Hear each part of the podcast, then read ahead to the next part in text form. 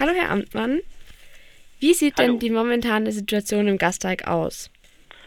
Die momentane Situation im Gasteig ist, äh, dass wir, und das wissen Sie wahrscheinlich, dass wir vor einer Generalsanierung stehen, dass wir, was die Planungen angeht und äh, einen Architekten zu finden, schon einen großen Weg hinter uns haben und uns das letzte Stückchen noch fehlt.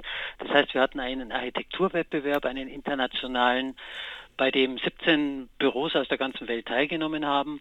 Eine Jury hat davon drei ausgewählt, drei erste Preise. Und jetzt geht es noch darum, von diesen dreien praktisch den Gewinner zu küren. Wie sehen dann de- denn dann die nächsten Schritte aus? Die nächsten Schritte sind, äh, es wird in einem sogenannten, so heißt es, einem Vergabeverfahren wird der Gewinner ausgewählt aus diesen dreien.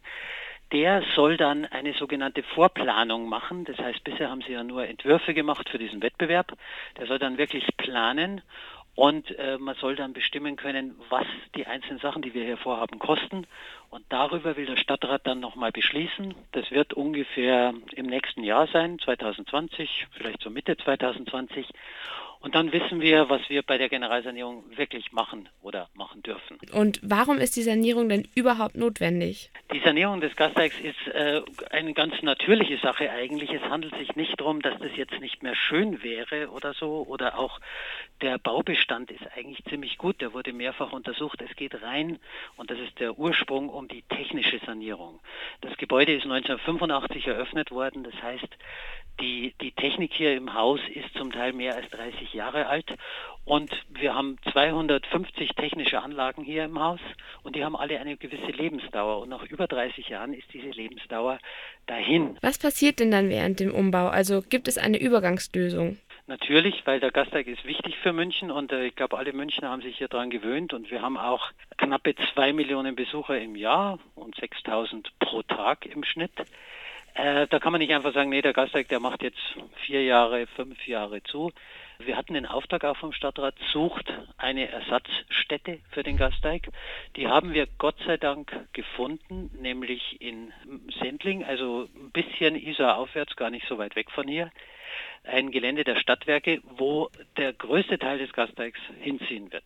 Wie sieht denn dann der momentane Zeitplan aus? Wir haben so ungefähr die Rechnung, dass äh, wir beginnen können im Jahr 2021, ja, Mhm. Ende 2021, vielleicht Anfang 2022, je nachdem. Und dann rechnen wir damit, je nachdem wie viel gemacht wird, dass es ungefähr vier, fünf Jahre dauert und dass man eben so im Jahr 2025 dann wieder in den Gasteig zurückzieht. Und ähm, könnten Sie bitte nochmal auf diese 25 Steckbriefe eingehen, was die genau bedeuten?